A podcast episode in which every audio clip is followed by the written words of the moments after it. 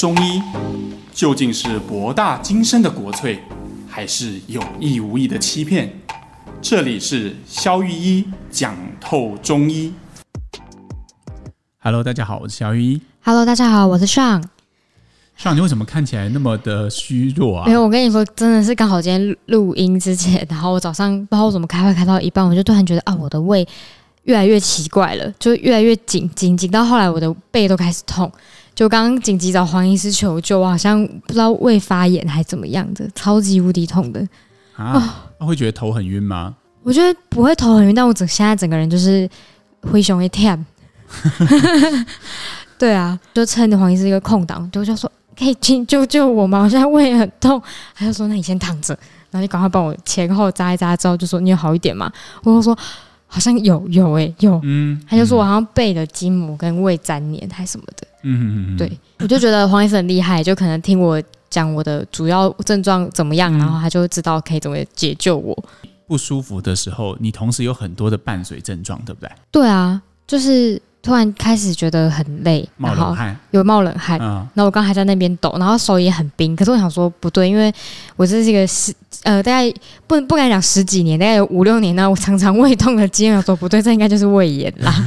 对啊，然后每次我都很好奇，说为什么医生有办法一听到就是患者讲一个症状，他就会知道开什么药？OK，我们这集哈就来跟大家分享一下，到底医生在看病的时候都在想些什么啦。哈，好啊，你看，比如说我们以上这个例子为例哈，嗯，他是觉得。呃，他自己说他胃炎，他会肚子痛，哈，肚子痛就是你的主诉，对吧？对。所谓的主诉啊，他的意思就是说，患者觉得全身上下最不舒服的地方，嗯，好，那根据一般的呃医学训练啊，医师在临床训练的第一步就是问主诉，第二步就是问主诉所发生的时间。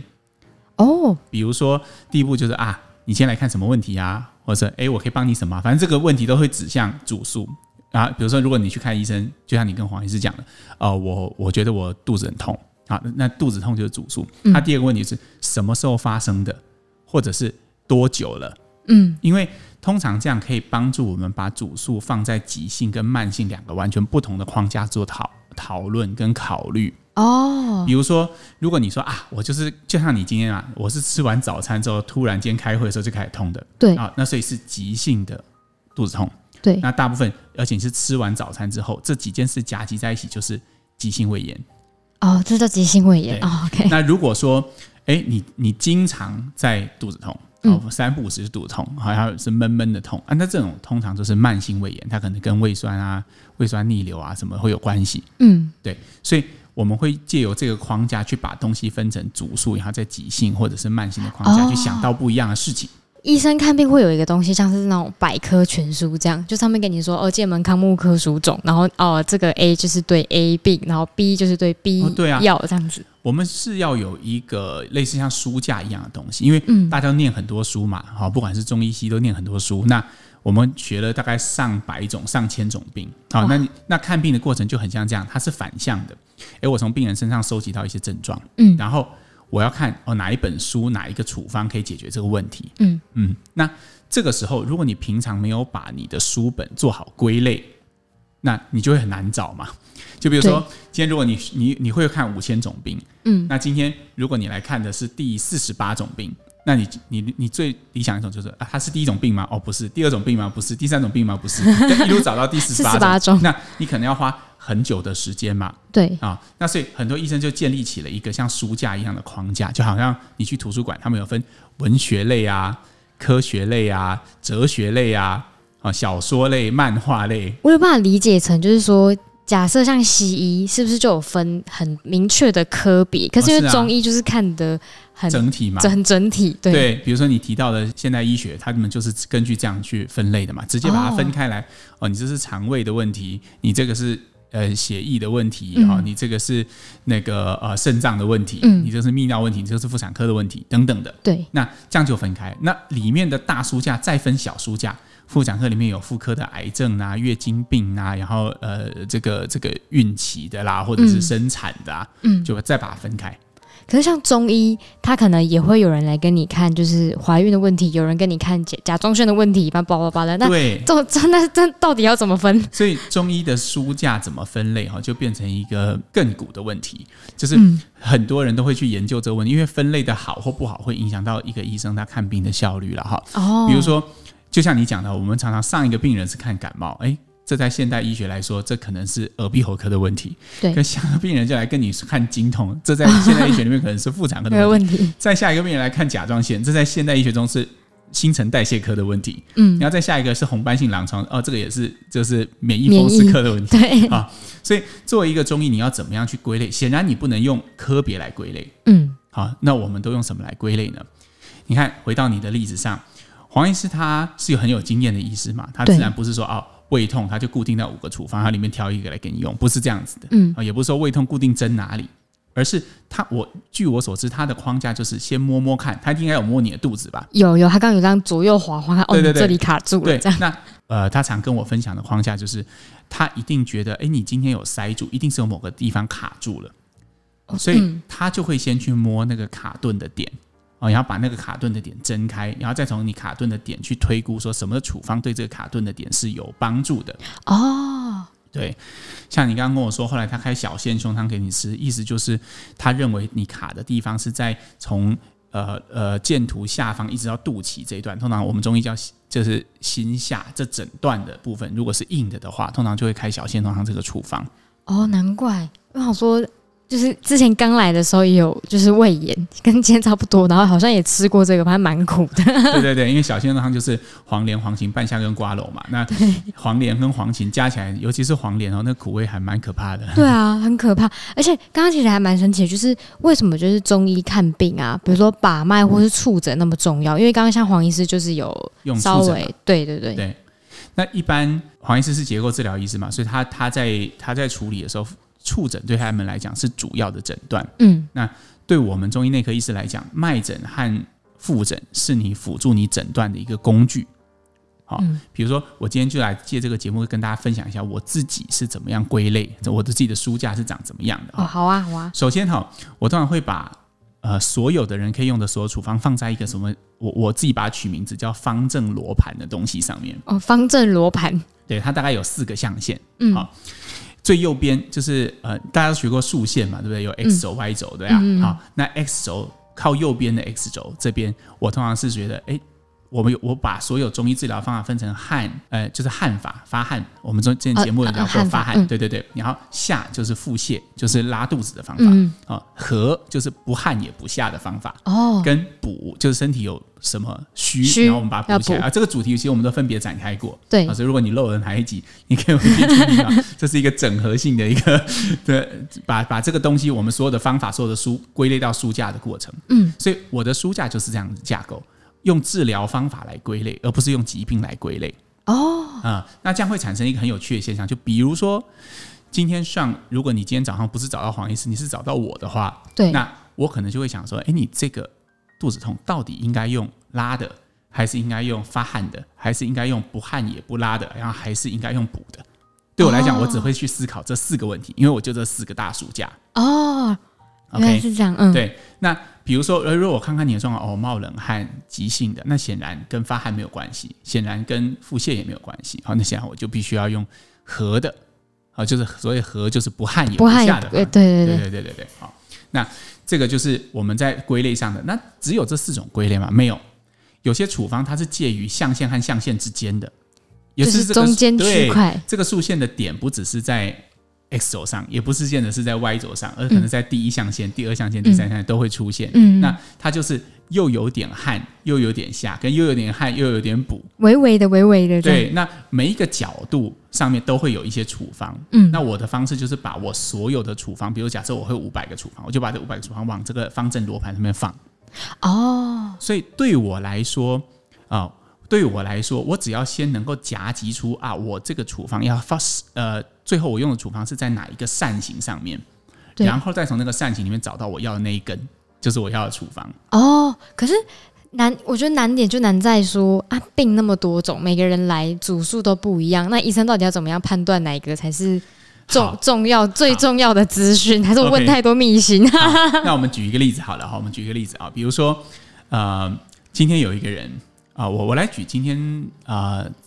早上的一个案例哈，最近一个很有趣的案例，他是来看耳鸣的、嗯、啊。那他的声音一般耳鸣声最常见的是两种，一种是滴滴滴，像那个蝉叫声，嗯，一种是轰隆隆，像火车的声音。那他都不是，他是像那个扫地的声音，沙沙沙，对，沙沙沙，而且是跟心跳同步的沙沙沙的声音。后来我就发现啊，原来他这个悸动感是跟心脏是同步的，所以他其实是要解决心悸的问题。他其实是因为心悸的太大力，以至于被他自己听见了。哦。哦，传上来的意思。对对对，好，那现在一样啊？根据我的书架归类，我要思考它到底是汉法还是下法，还是不汉又不下，嗯、又或者是要补要补。好，那我现在就会去摸摸这个患者的肚子。哎，我发现这个患者外观，我描述一下，他是一个黑黑的、瘦瘦的男生，是个商、嗯、呃外商公司的高阶主管，嗯，脸颊很凹陷。哦，头发很少，就是有点秃头的意思啦。哈、嗯，希望他不要听到这一集。然后我按了他的肚子，发现哦，他肚子没有那种中年男人的那种啤酒肚，完全没有，他很瘦。哦，是瘦的，是很瘦，完全没有摸到什么脂肪。可是呃，两条腹直肌，好，听众知道什么是腹直肌吗？就是我们肚脐为中线，哈，两边会有一条直走的肌肉，就是大家在看那个八块腹肌、六块腹肌都长在那里，啊、那两条就是腹直肌。哦它没有腹肌，但是那两条非常的紧绷，就按起来会明显像两条锁状一样。嗯，OK。那从这里面我们得到什么资讯呢？代表这个人有阴虚。我们刚才讲虚的时候，谈到阴虚是一种呃人的物质的缺损嘛？对，比如说头发缺损，比如说脸颊苹果肌不够，其实都还蛮明显的。对对对，然后它的脂肪也是一种呃缺损嘛，就是没有什么皮下脂肪。嗯。好。那两条的腹直肌很硬，又代表他的精神状态可能比较紧绷。对，嗯、好，那再问问他的，呃，我就问开始问诊啊，他睡觉的做梦情况啊，果然是梦很多，嗯，果然是常常在心悸。啊，果然是常常哎开会的时候会觉得头晕，就是跟神经紧绷、跟自律神经有相关的。哦，OK，好，我们回来看看这罗盘目前收集的资讯，可以让我们排除哪些可能？好，第一，比如说頷頷法这边，嗯，基本上就不像，因为汉法通常我们用在感冒嘛。对，显然跟感冒啊、外感啊、怕风怕冷好像没有什么太大的关系。好，嗯、这个象先不考虑了。下法，嗯，他他平常好像排便就已经很顺利，好像跟这个也没有什么太大的关系。哦，所以他平常 OK 的部分，比如说下，他是平常 OK，这个就不会再考虑他。对对对，然后你看他的症状，大部分都出现在，哎，比如说他神经比较紧绷，这种一般神经比较紧绷哈，我们通常都是我们以前讲过柴胡。体质嘛，对对，那它就是很类似这种这种体质。那柴胡就是合法的处方的其中一种方法，哦、就是它不是透过汗，也不是透过下，而反而是透过利小便或者通气的方式来处理。嗯，所以我们会考虑，现在就剩下两个象限，一个会因为柴胡的关系，我们会考虑合法；那另外一个就是我们会因为它阴虚，所以我们考虑补法。哦，对对对，对，所以它的处方就会落在所谓的第二象限的范围之内。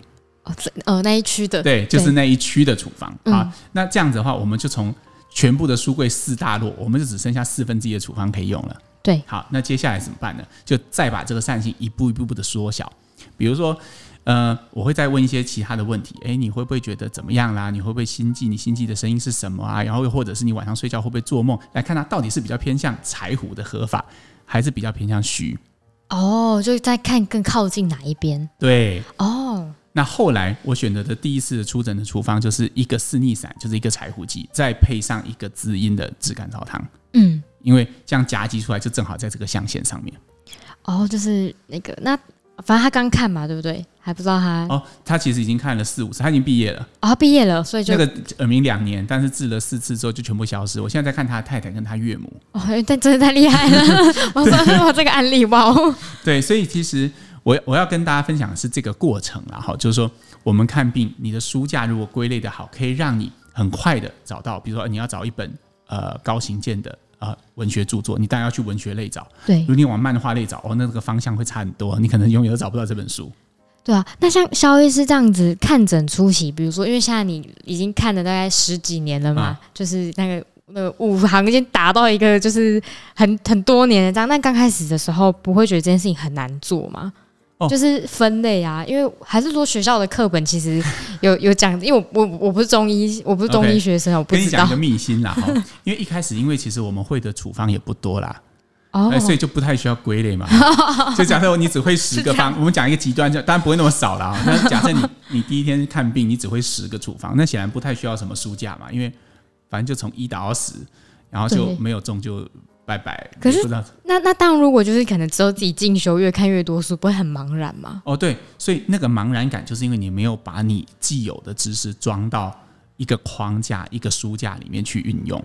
哦，那这个框架它本身又必须是一个配搭配一个检索的系统。嗯，你看，像图书馆，你要找一本书，它都会有电脑嘛，你可以查嘛，对对对，你才可以知道，哎，很准确，它编号之后很快立刻找到那本书。嗯，医生也是一样，那个检索系统就是你刚刚问的，就是脉跟肚子。然后这是资讯最重要的来源。对，你看，我们刚刚回到刚刚那星星的案例，我就是利用脉跟肚子的讯息，先把资料缩小到其中一个书柜里，嗯，然后我再从这个方向去找到合适的处方。如果你没有这个呃动作，先限缩它的范围，那你永远都像大海捞针一样。哦，对啊，一定就是因为每本那种中医的书，像我们录音现场旁边就有一本，那个感觉就是很难呐、啊。对，所以你看一本方剂学的书，从第一页翻到最后一页哈，至少都有三到五百个处方了哈。那基本上，如果你不知道怎么样把这些处方、这些疗法去做好的归类，然后这个归类还不是光放进去就行，你还有一套很好的检索系统。当你摸到什么样的脉，当你摸到什么样肚子的时候，你就知道该哪哪一个书架找起。哦，才不会说就是没检索系统。如果你要说 Google 引擎如果很烂，那你也找不到你要的东西。对对哦。那肖医师，你是什么时候开始就是发现说这种归纳系统很有助于你，就是看患者的时候？Okay, 我的书架哈，大概经过几个几几次的迭代了哈，可以跟大家分享一下我历呃，就是中间经过了哪些分类系统，然后最后走到今天的这个分类系统。一开始我的分类系统是用。呃，疾病来分类。哦，比如说，如果你是来看胃酸逆流的，那我胃酸逆流就自成一个书架。哦，然后这个书架里面就是我认为所有跟胃酸逆流有相关的方哦。如果你是来看失眠的，失眠有自他自己一个书架，里面大概就是十二到十五个方，嗯，所以那当然这个系统好用是好用在只要患者的主数一出来，我立刻就知道去哪个书架拿东西，对吧？对对对对，这是它的好处，就是非常简单，嗯，那坏处就是没什么效。哦，就是很会有可能，就是 哦，就像之前讲的，他可能看失眠，然后他都试过所有的方，就发现他还是失眠。这就是我在呃粉丝最近粉丝页的文章上分享的一个故事嘛，就是我有一个患者跟我讲说他，他他看失眠，他要吃西药。我说为什么？他说因为他之前中医是告诉他，已知所有治疗失眠处方我都已经帮你试过了，所以你只能吃西药这样。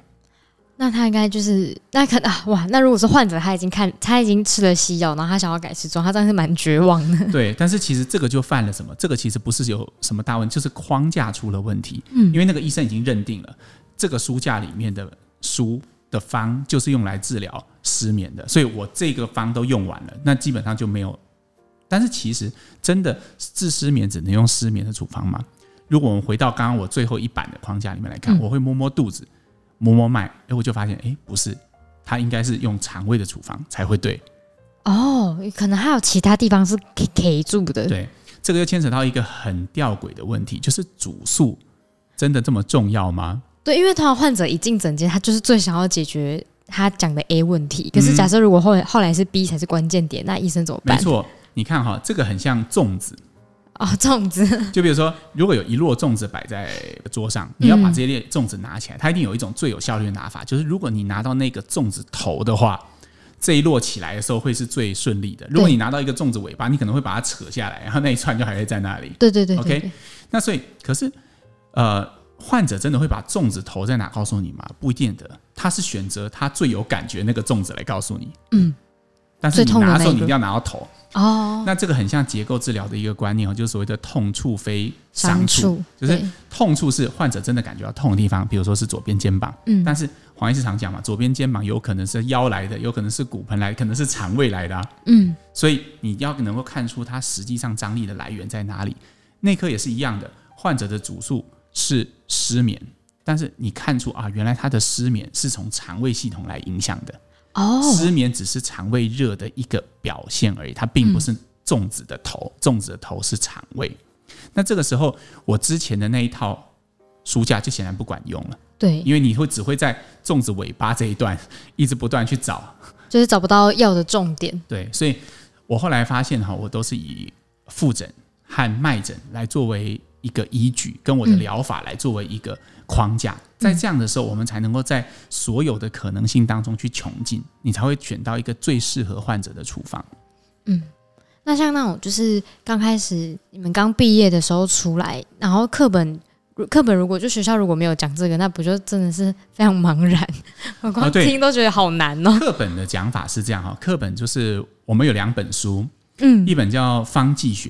方剂学的意思就是跟你讲说，哦，某个方有哪些应用场，它是以方为中心的。嗯，比如说我举大家都知道，比如四物汤，它就有两三个 A 四，告诉你说，哦，四物汤适合哪一种人，它是哪一种脉，哪一种脉象，哪一种肚子，然后它大概适用怎么样的人，然后什么情境，然后后面就临床应用什么经痛、子宫肌瘤，哦、就是以药为中心做，全部列列出来这样。有一另外一门课，它用课本叫做中医内科学。那那个意思就是，它会以症状为核心展开。比如说，哦，咳嗽，你就要想到，哦，有可能是肺阴虚，有可能是肾阴虚，有可能是什么啊？所以从杏苏散到六味地黄丸都有。嗯，那这两种开展方式都是一种书架的架构，一个是以症状为依据，嗯，一个是以这个药为依据。但是你会发现，临床上都不好用，因为以症状为依据，就是很像以主诉为依据嘛。对。就会有你没有办法抓到粽子头的问题，这我们刚刚讲过了。对，那那药呢？那以药为依据就更不好用，因为患者又不会告诉你要用什么药啊，也是到 到最后还是得自己去判断我得开什么药嘛。啊、这个对，因为临床和课本通常是反过来的，反过来的意思是这样。嗯、比如说，我不晓得大家以前念高中数学应该都做过一种问题嘛，就是有两个刮弧相乘，然后你要把它解开来，这、哦、叫多项式展开，对吧？对那好像到了比。高二还是高三就会学一个技术，叫做因式分解，就是把一个展开，突然间再把它变回两个括号或三个括号嘛，对哈？那你知道这两种技术完全不一样，一个是从正的，一个是从反过来推测的。你看临床上也是这样啊，展开就像是哦，从一个方剂出发，我就很容易知道哦，这方剂可以治什么治什么治什么治什么。嗯，但是临床上是从患者身上去捡到一些症状，凑齐凑齐这些线索。像福尔摩斯侦探一样，把这些线索再对回那个处方。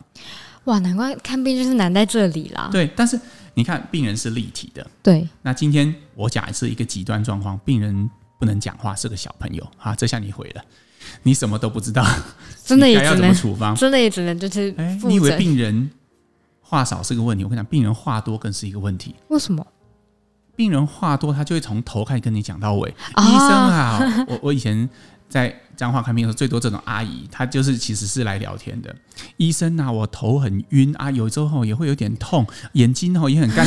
她其实是照着五官顺序一路往下来。啊，鼻子有点塞，有点鼻道流啊，口干舌燥，嘴巴破啊，耳朵听不太见，有点听力下降，然后啊，咽喉有异物感啊，胃酸嗯休胯，然后啊，对对，然后那个那个肠子哦，然后肠胃不太顺，然后然后有点便秘，然后有时候又拉肚子啊，四肢会不会冰冷啊？会，你问他什么都会。嗯，好。那你完了，完了！这下子你要，你该舍去哪些线索？嗯，去 pick up 哪些线索来来当做你的线索？所以，如果你没有一套好的临床框架，你没有搭配复诊和脉诊的时候，你根本无从分析起这个患者到底怎么了。对，听起来是就是真的蛮困难的。所以你知道，很多医生会变成这样的模式，就是哦，这样哦，那诶，我们先治疗两个问题就好啦。我一次不能治这么多啦，我们今天就先从、哦、呃肠胃跟那个心悸先 开始，开始这样，然后要慢慢调，这样，这当然是一种方式。然后他的方式就是肠胃开一个方，嗯，心脏开一个方，然后下次看看会不会好，这样。哦，所以其实像比如说像听众听我们的节目，然后他可能听我们讲什么某某某主题，其实那都是已经算是一种结果。所以有有可能听众他可能觉得哦，我听完这个，我觉得我好像可能是呃血瘀，可以 maybe 他讲他的主诉来到某某医师面前的时候，也许也不一定真的就是那样。所以医生难的点就是在于这个，没错，这就是听节目跟真正看病的不同的点。然后，对对对，你知道你讲这个让我想到。呃，前几天吧，真的有患者跟我说，他就是听着我们的 podcast 来的。哦，对，然后他就说，下次我有一个感觉，我觉得你每一集都在讲我啊，就是你在讲紫玫瑰的时候，我觉得就是我啊，然后你在讲什么的时候，我也觉得是我，为什么？那我到底是哪一种？哎，你知道就会产生这样的疑惑，对，对不对？因为每一集你只要中了两三个症状，你就会觉得，嗯，对，这个就是我，那到底你是哪一个？显然只会有一个体质是你真正的体质嘛。对对对。那医师的工作或者是医师临床上的艺术，就是鉴别到底它是什么。对，对。那我一直觉得。呃，讲透中医的这个 podcast，我们是 for 一般民众的，所以我们会从一个比较规整的、有线索的主题内出发。比如，我们今天就讲跟咳嗽相关的，今天就讲跟月经相关，这样大家会比较好接收到这方面的资讯。如果你正好这个困扰，你他也许就能帮到你，也比较方便能够觉察，也比较简单能够了解。没错，但是我觉得对于临床医师来讲。工作就不止这样，你不能只是每一集都听懂，这样没有用。因为最后你到底要选 EP 二十四还是 EP 四十八，会变成你的永恒议题。对对对，也是这里的困扰的新，就是新困扰。对，所以我们为了解决问题，其实我最近就是有在呃开设一个工作坊，它是线下的。哦，就是面对面的那种。对，但是它是专门就是给临床医师做进修用的，那它就是分享。哦我的书架，嗯，怎么样决定今天到底是 EP 二十四还是 EP 四十八？啊，重述一下，肖医师，你刚刚那个书架的名称叫什么？哈，你刚方正罗盘哦，方正罗盘，它是一个立体三百六十度嘛，我们要先判断东西到底在哪一个扇形上，它大概是几度到几度？嗯，对，从我们刚刚例子来看，可能就是在九十到两百七十之间，那一个一个慢慢去缩小，然后慢慢找到答案的过程，这个是医师必经之路，但是对于呃，一般民众来说，我觉得是不需要的。我们只要哎自己有什么样的困扰啊，大概知道中医会怎么看这个问题就好了。哦，所以难怪医学生会也是啦，因为这如果没有面对没有没有面对面学的话，好像会好像很难搞懂那个方正罗盘。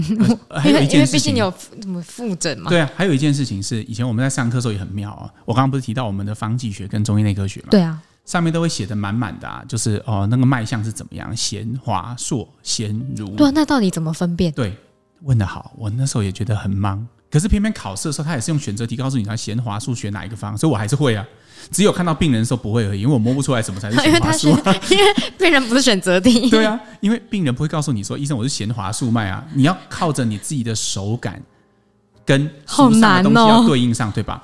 所以在筹备这个工作坊的过程当中，我自己也是觉得这个是我临床上花了很久才把它对上的东西。嗯，所以在那工作坊当中，我会尽可能去凑齐你所需要的所有的患者，你所需要所有的脉管，你所需要所有的肚子，让大家可以当场可以压，各类都摸得到，然后当场可以吸收到到底书上讲的那些。脉那些肚子到底是什么意思？嗯、因为只有你自己亲手摸过，这个就像骑脚踏车一样，讲是没有办法讲出教会别人骑脚踏车。你就是两边保持平衡，一直踩，嗯，对，有道理。得体会，就那个身体的平衡感是只有实做的过程中，你才会发现你自己的盲点在哪里。嗯，我举例哈，我之前教过一个跟诊的学妹，嗯，我就发现她把脉最大的障碍其实是她压力，她的她是每次的答案都跟我的不一样。是为什么压比较就压就是它不是碰还是七垒的对吧？就是我我有一个卖法是这样，我总是会一开始的时候，我总是会先说，你就先从左边和右边哪一边比较强开始，你先不要跟我讲太多，你先训练手感。结果我每次觉得是左边，他就跟我说是右边；我每次觉得是右边，他就说左边。我也觉得很奇怪。后来我发现，其实是他两手的把脉的角度不太一样。哦，这很细节。对，可是你知道，我如果没有在他旁边，我就看不到。这个障碍，如果我们是电话交流的，或者是网络上交流，你就永远都不知道哦，原来他把脉之后姿势就有问题啊！哦，就好像你一个磅秤在量一个东西的重量，那你根本就没有归零啊！哦，理解理解。那你弄了半天，你的重量永远都是不准确的。然后你既然用那个不准确的资讯来判断你临床上应该要用什么处方，你会觉得很恐怖？对，会开错药。对啊，所以他总是把都是有一边比较大，原因是因为他有一边的手比较倾斜，所以他总是觉得那一边他会不自主的就会按的比另外一边深，所以总是都是右边大。哦，哎，我觉得中医师好难当哦。对，所以它其实有一部分，它其实是靠着手感跟经验传承的部分。那我觉得这个在、嗯、呃工作坊上，它会比传统的只是授课的方式，就放投影片，然后跟你讲我的经验，这样会来的更有效一点。哦，难怪肖医师会决定就是。